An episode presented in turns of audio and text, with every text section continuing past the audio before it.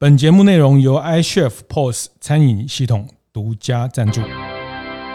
开晨会喽！大家好，我是游子燕。所以你觉得这个虾皮他开这个实体店，他就是不想要让超商四大超商继续赚他的这个手续费啊？呃，我比较阴谋哈，就是说我，我觉得这个呃虚晃一招。为什么说是虚晃一招？对，这个我跟一个业内的人讨论哈，嗯、那他提出一个这个观点，那他觉得虾皮可能开个三五百家店了不起了不起哈。那因为大家知道一千家的概念，一千家是比 OK 还多哈，比。观念对了，店就赚了。欢迎收听大店长晨会，我是天下杂志副总主笔王一之，我是大店长读书会创办人游子燕。服务一点绝呢，在每个月的第一个与第三个星期四早上八点准时上线。我们会讨论跟服务业相关的各种议题，分享很多精彩的案例。也欢迎大家到 Apple Podcast 闯天下，按赞五星留言，告诉我们你有什么意见跟想法。子燕啊，刚刚才过完双十一，好像马上又要开始过双十二了哦，时间过得真的很快哎哎，你们家今年有没有大开杀戒上网去买什么东西啊？嗯，我我老婆我觉得还好哈，因为她平常就买蛮多的哈，所以她也平常就买蛮多的是吧？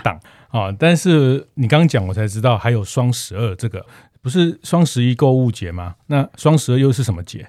双十二是虾皮的免运，对不起，我呃稍微跟你解释一下，就是说虾皮呢，它在双十一之后，他就觉得嗯，他要延续这样子的活动，嗯，所以呢，就像我们最近也有出一篇，他在讲虾皮的行销活动，他呢就是想办法造节，既然双十一有活动，哦、那他双十二也要来一个免运活动，然后甚至连九九、十十、五五六六全部都是他的免运活动，九月九号也是个节。对呃，九九是，我上个月才知道，马上是重阳节吗、欸？对，当然不要回答重阳节，那个是老人才在讲啊。现在九九是免运哈，哦，所以这个造节是。这种虾皮很可怕哈，其实这套呃全年也常玩哈。以前这个我们刘洪征刘协理这个伟大的呃全年的行销主管哈，这个卫生棉博览会哈，这个卫生纸博览会、咖啡节哈，这个通路的造节其实是一个 很常玩的梗。对啊，而且屡试不爽，就是说好像消费者只要听到有节日，然后有促销，大部分几乎都通通买单哈。对，但是你刚讲这个很可怕哈，虾皮这个哈，我女儿国中生哈，就是。这种 中二哈，中二她就是中二生哈，她真的是中二。那中二就是十号、十一号就盯着这个虾皮的官网，那虾皮的这个 app，然后他那天跟我说，他得到了十张虾皮的免运券。他整天就是从吃完晚饭就一直在讲说，不知道要买什么，要买什么，就是 他会制造了一个真的很消费的这种焦虑哈，因为有很多免运券没有用到，就会觉得是损失，所以他们就想尽办法，好像缺了什么买啊什么，呃，最后就买一些猫的东西啊，什么一些用不到的东西啊，一些呃，就是过几个月会变垃圾的东西啊，就是这种刺激消费的东西真的很可怕。哎、可是我虽然我嘴上觉得不太 OK，但是我心里还是蛮买单的哦。就是那天呃双十一完之后，然后我想说，嗯，我今年应该买完了。结果没想到十一月十二号、十三号，就是双十一隔两三天之后，我再打开虾皮一看，他说，呃，双十一过了，你还没买够，对不对？我再送你四张免运券哦。我觉得好可怕哦！是，你就把它 app 砍掉就好哈。我我那天为了要骑了一个北高三百六十公里一天，好，那我为了那个就是去买一个，我知道有一个人叫磨呃磨砂霜，就是说涂在你的车库跟你的呃皮肤的屁股的地方，就要不会摩擦哈。那就是为了那个，我也是那时候叫我女儿帮我在网络上买，它真的很方便，它真的很方便。你买了点了，那刚好我们家附近有开了虾皮店到店。哦，我就去领货，你知道吗？嗯，就是这五六点去领货，下午下班时间排队排了十几个人，就领货就排到门口。那店到店，那那那时候还有刚好也有他要这个物流的车进来要送货，整间虾皮店到店都是商品，都是货。哈，那哦，我就觉得这种零售的力量真的是很可怕。呃，在我们来正式谈虾皮之前，我先提醒一下你哦，因为根据我的好朋友 T T 盐的老板李坤林他说，就是呃，要骑脚踏车的时候不用特别去买那个什么霜，哦，你跟你老婆借一下那个卫生棉，因为听说 那个 T T 盐老板说那个是最有效的。今天我们的主题哦，就是主要就在讲那个虾皮的实体店哦。哎，我记得我之前才接到一个防重业的新闻稿，他说哈、哦，那个现在虾皮已经开了一百五十家店，我。印象很深刻的，他说就是每三天开一家店，开的比蛋挞店还要快，嗯，我觉得有一点可怕哦。然后呃，我也收到那个美联社他们的新闻稿哈，他们在五谷也要开一家虾皮的示范店，是哦，我觉得。这个蛮有趣的，现在整个实体通路因为虾皮的加入哈，开始有了一些微妙的变化。呃，子燕你怎么来看这一次就是虾皮它开始开这个实体店的一个策略啊？对，我想我们这五六年来已经很少看到一个单一品牌这么快速开店了哈，包便利商店等等，其实都已经相对饱和的状态。那虾皮就三五个月就开了一两百家店哦，那其实。整个便利商店的产业，整个零售业，大家都非常非常关注这件事情，因为它的流量太可怕了，哈，就是它现在是电商流量第一名，呃、是是是。那不管电商，不管实体，其实在零售里面，流量就是王，哈，那。嗯那便利商店也是因为有流量哈，所以很多东西要上架的费用啊等等，因为它就是呃有人潮有流量。那虾皮的流量刚讲的，特别是我老实说，它在我生活里面没那么的重要，可是对非常年轻的这群孩子或者是青少年或者是呃一些呃女性来说，其实虾皮是他们生活里面一个很重要的。卖货也可能是卖货，不只是买货哈，是卖货的一个通路。呃，非常小的店家，他其实透过这样的方式就可以进行他的商业哈。那我觉得虾皮这样搞，其实便利商店。可能会剉咧等，他如果把他的流量从过去要从超商店取的部分拿回去自营哈，呃，上次我在看到您在服务一点觉得这个官网的文章谈到，现在台湾一天的虾皮的运量接近一百万件哦，这个都不是在什么双十一、双十二的，就平常的时候就是一百万件，是是，那大家除一下哈，大概台湾一万两千家便利商店哦，一家店一天大概。呃，八九十件，七八十件，跑不掉，跑不掉，跑不掉。嗯、所以这个这么大的流量，它带进来的人流，它其实去便利商店拿完东西，顺便喝个咖啡，顺便买个呃面包，顺便带个什么呃零食哈。那这个其实流量非非常可观哈，而且是非常有价值。那所以你觉得这个虾皮它开这个实体店，它就是不想要让超商四大超商继续赚它的这个手续费啊？哎、欸，我一开始是这样想哎、欸，我一开始觉得它。与其让别人赚这个，不如自己赚，不如自己赚。嗯，但我后来想，他其实这招可能。呃，我比较阴谋哈，就是说，我 我觉得这个他是当他一个战略。如果我他一个战略的话，就是说他把它拿回来自营，就是变成私有流量的概念哈。反正这些流量跑不掉，我都拿回来，你都得来我这里领货。那顺便买个洋芋片，顺便买个香烟，顺便买个咖啡哈。那呃，然后他可能之后还可以再经营团购、经营生鲜什么等等，是私有流量化。我一开始是觉得哇，虾皮这招也蛮狠的哈，先寄生上流哈，然后就是上 你说呃四大超商是上流就对了，对对对对，然后再再找个时间把这个流量全部，但是我后来，来嗯，后来细想，我觉得它可能是一个战术，我觉得它可能是呃虚晃一招。为什么说是虚晃一招？对，这个我跟一个业内的人讨论哈，嗯、那他提出一个这个观点。他他觉得虾皮可能开个三五百家店了不起了不起哈，那因为大家知道一千家的概念，一千家是比 OK 还多哈，比这个莱尔富略少，略少一点，对对。那这个全家大概三千五百家，Seven 大概六千家，六千两百家，对，是是，所以这样的一千家其实呃遍地开花哦，大概你现在能见度就跟全联差不多哈，是是。那有行业内人觉得这个是。讲笑话哈，这个不太可能开两两三百家店这么急行军的方式，大概就紧绷了。他应该是开这些店出来，要跟超商当做谈判的筹码哦。哎，你觉得有可能吗？哦，为什么说是谈判的筹码呀？因为他可以一边跟超商说，我还要继续开哦，我要继续开哦。意思就是说，啊，那你手续费不要给我收这么多。对，当做他跟超商谈判手续费的筹码。呃，一姐觉得这个是会成立吗？诶，其实当初我本来也是觉得他可能是要拿来当筹码跟超商谈判，是。可是我后来去超商那边问了一下。我后来发现，超商其实从这个虾皮的店到店赚的钱其实不是太多。嗯，这个哎，我其实还真的把他们两呃 Seven 跟全家的财报拿出来算了一下。哦，我觉得其实这个是辛苦钱哦，因为呃，应该是说，因为他们本来就有这样子的物流都已经建制好了。那通常呢，他们送这些包裹都是用逆物流，就是在送我们天下杂志这种，就是没有卖完的要退回去这种逆物流，然后顺便送包裹这样子。所以对他们来说，其实也是顺便。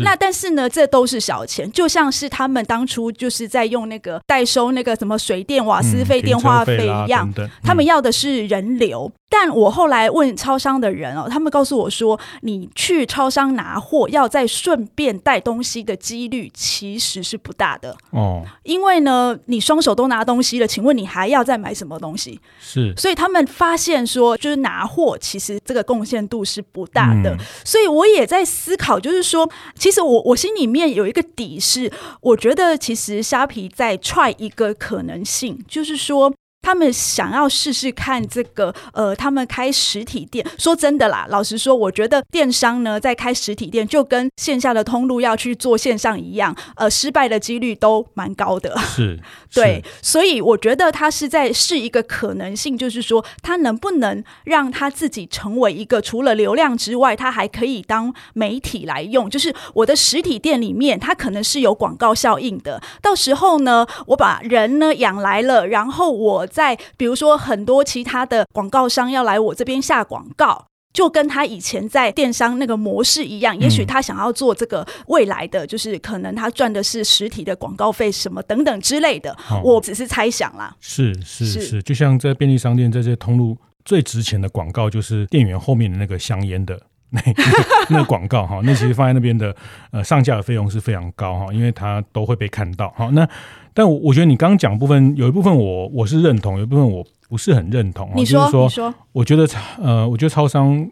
可能没有讲实话哈，我不觉得 这些流量它转换率会那么低哈，因为拿了东西之后，其实很多卖家很多东西其实都都蛮小件的哈。那我觉得呃这个部分其实是对很多超商来说是赖以流量的一个很重要的来源哈。那呃现在停车费可能也越来越少人在那边缴了，很多电信费啊什么费都在手机上面缴，对不对？所以它它确实是有依赖虾皮的必要哈。那当然，也许他们。要对这个大牌记者要讲的云淡风轻哈，我觉得超商对虾皮的依赖其实是非常强的哈。我那但是您刚讲另外，我同意的是说实体店，呃，毕竟虾皮是一个线上的 DNA 的一个商业哈，那它要跨到实体，实体的水很深哈，实体店的水很深哈。我想要表达是说，其实实体店的经营，它对人的接触这件事情，它充满了非常多的挑战跟风险跟。呃，体贴跟这些等等的人跟人对应的一些 know how 在里面哈。是，所以呃，其实对实体通路来说，他们最大的难处并不是说呃，就是呃商品的交易这件事，或采购进货。最重要的是第一线面对客人的这些服务人员，你怎么去面试他，怎么去训练他等等之类的。那很多人就跟我说，他们去虾皮的时候，他们发现好像就是诶，感觉。觉起来，他们比较没有服务热忱，那所以他们也觉得说，好像就是这个虾皮在出进入这个实体店这个部分，有一点卡卡的这样子。是是是是，那我想这个。它确实啊，就是我们两个有一个共识，我觉得这件事情值得所有做服务经营的，不管餐饮，不管零售，真的要好好观察。呃，虾皮进来这个零售业这么巨大流量，它会带来的变化，它究竟会带来什么样的涟漪的效应？我们休息一下，再回头谈。中场休息时间，来和大家分享一下我们节目合作伙伴 iChef 的相关讯息。iChef 在今年再次重启与一九一九陪读计划的合作。一九一九陪读计划是由中华基督教救助协会所开办，提供弱势家庭学童免费的课后辅导以及晚餐。十七年来累计资助了五点五万人次的孩童。其实，在二零一九年的时候，iChef 就曾经发起过弱童晚餐的活动，当时有超过九百家餐厅参与，共同捐。助陪读班学童的晚餐费用。而这一次的合作，iChef 希望能聚集更多餐厅的信念。即日起至三月三十一号，只要每一间餐厅续约 iChef POS 十二个月，iChef 就会捐献一笔费用给一九一九食物银行，作为陪读班学童的晚餐料理包费用，帮助更多有需要的学童。有兴趣的大店长们可以向 iChef 的粉丝专业与官网看看哦。欢迎回到服务一点绝节目现场哦。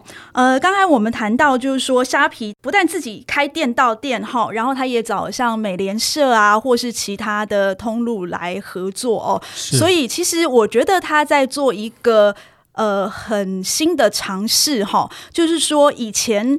呃，好像各个呃实体通路呢，他们都是各打各的，单打独斗，然后就是反正就是一个品牌，然后我们就是这个品牌跟其他人拼了。那现在呢，我虾皮他开始找其他的通路呢合作，那我觉得是他在 try 一个新的模式哦。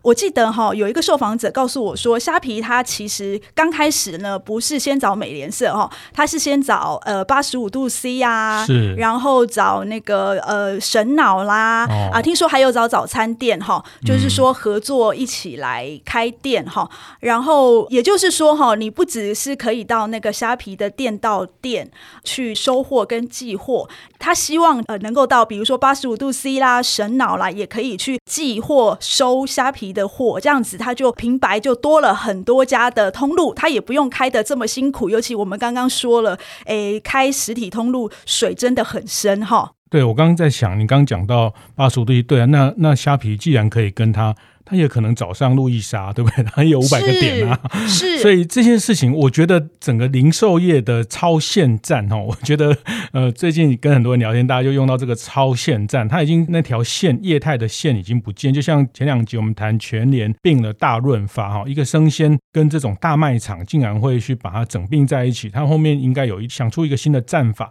那我觉得全联并大润发，其实我会觉得它是接下来两三年整个零售业的。大洗牌，这个大融合、大崩解的一个很明确的起点，我认为这是起点，因为接下来的虾皮的这个搅局哈，刚讲了，他万一跟路易莎合作，那怎么办呢？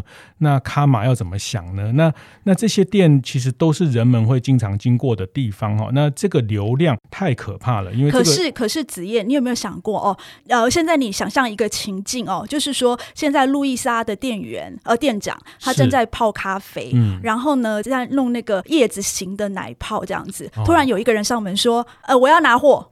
你有没有觉得那个消费情境有点怪怪的？那这个就会变成一个店中店的概念哈，就是像是呃，你之前的报道也谈到，呃，美联社它现在的合作的方式，它当然不是店员自己转头去找，它当然就会是一个店中店的方式，用一个比较大的空间去容纳一个虾皮的店中店。可是它还是要店员去找啊。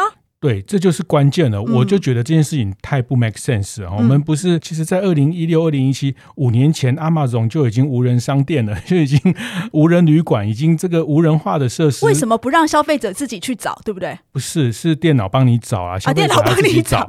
啊对，找到会多啊。那可是可是最近好像消费者要自己找货哎。对，我听说现在好像这个便利商店进去要自己找，其实这个是一个很大的灾难。他们他们食之无味，弃之可惜的一个流量哈。那那这个流量带来的巨大的工作量，那我认为这件事情它最后一定要借重 AI，借重智慧商店的方案去解决哈。那我觉得虾皮如果它真的有诚意要开一百家店，他一定是要靠人工智慧哈，不是靠工人智慧。欸、可是我现在看虾皮，它好像也没有靠人工智慧啊。我看它也都是、那个、对，所以这就是我认为阴谋论的所在。嗯、我就认为他没有诚意要开一千家店，他只是做个游击战，测试一下，试试水温。当然，这个每一个迭代都有可能在他下一个迭代再去更新哦。不过哈，不过子燕我也听到一个说法哈，这个说法我其实我比较买单哈。这个说法是说，呃，其实虾皮的这些量。哈，加上呃便利超商它自己其实也有量，比如说你有那个卖货店呐、啊，呃小店店到店的那个，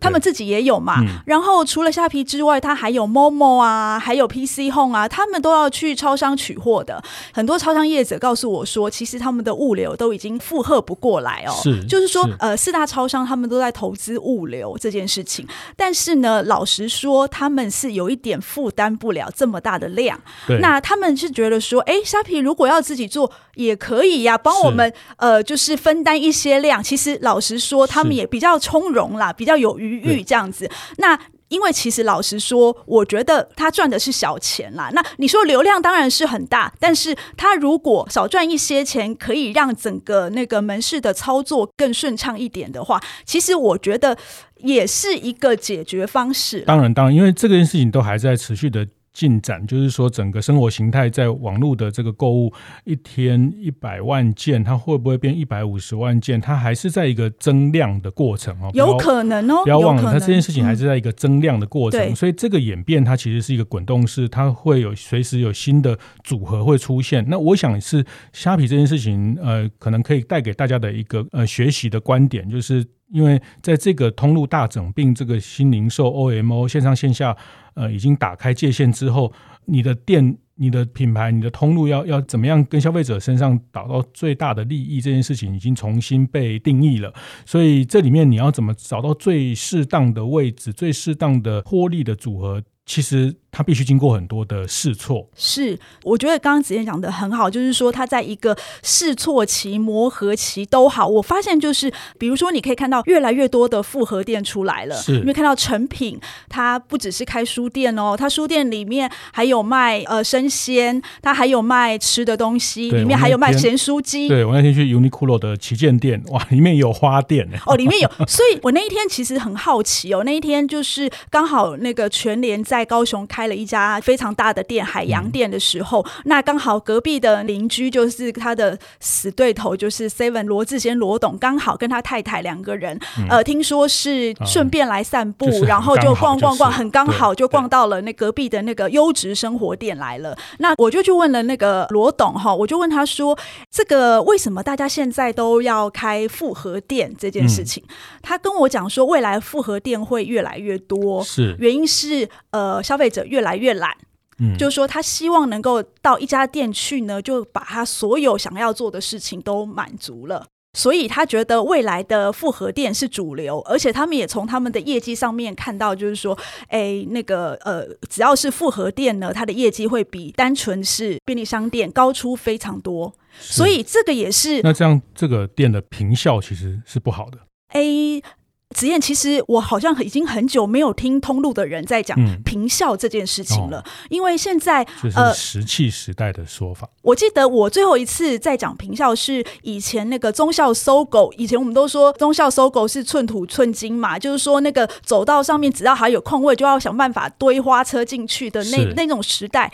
其实已经过去了。我觉得现在所有的通路，他们都在讲一件事情，就是体验。嗯，就是说疫情过后哦，整个实体通路会是一场报复性的体验来临，这样子。哦、他们要想办法让消费者能够在这个实体店里面停留久一点。那什么能够让他们停留久一点呢？我觉得体验是一个非常好的一个方式哦。就刚刚呃子燕说的，你怎么去重新定义实体通路？你怎么样去试错？其实你可以。从各种不一样的体验上面去 try 那个可能性，就是说，当你在我们这个实体通路在一个大混战开始的时候，你怎么去找到你的利基点？呃，当然啦，就是说，其实老实说，刚刚我在跟子燕在开录之前，我们有提到，就是说。其实线上来线下开实体店，虽然它是一个试错的过程，但是其实风险也还蛮大的。是，我觉得可能会提醒大家，在看这些大企业玩这些东西的时候，哈，不要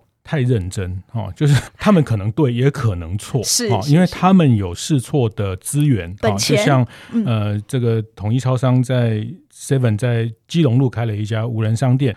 啊，就是一个 X 的那个无人商店，啊，那其实它大部分时间也真的没有人，哈，因为连客人都没有，就是说，但是他们从这个试错过程会得到很多消费者行为的一些洞察跟一些呃数据，那他们怎么样去运用这些数据，其实我们没有办法在现在就看到，哈，那我觉得这里面大通路玩的题目，大通路做的事情，它。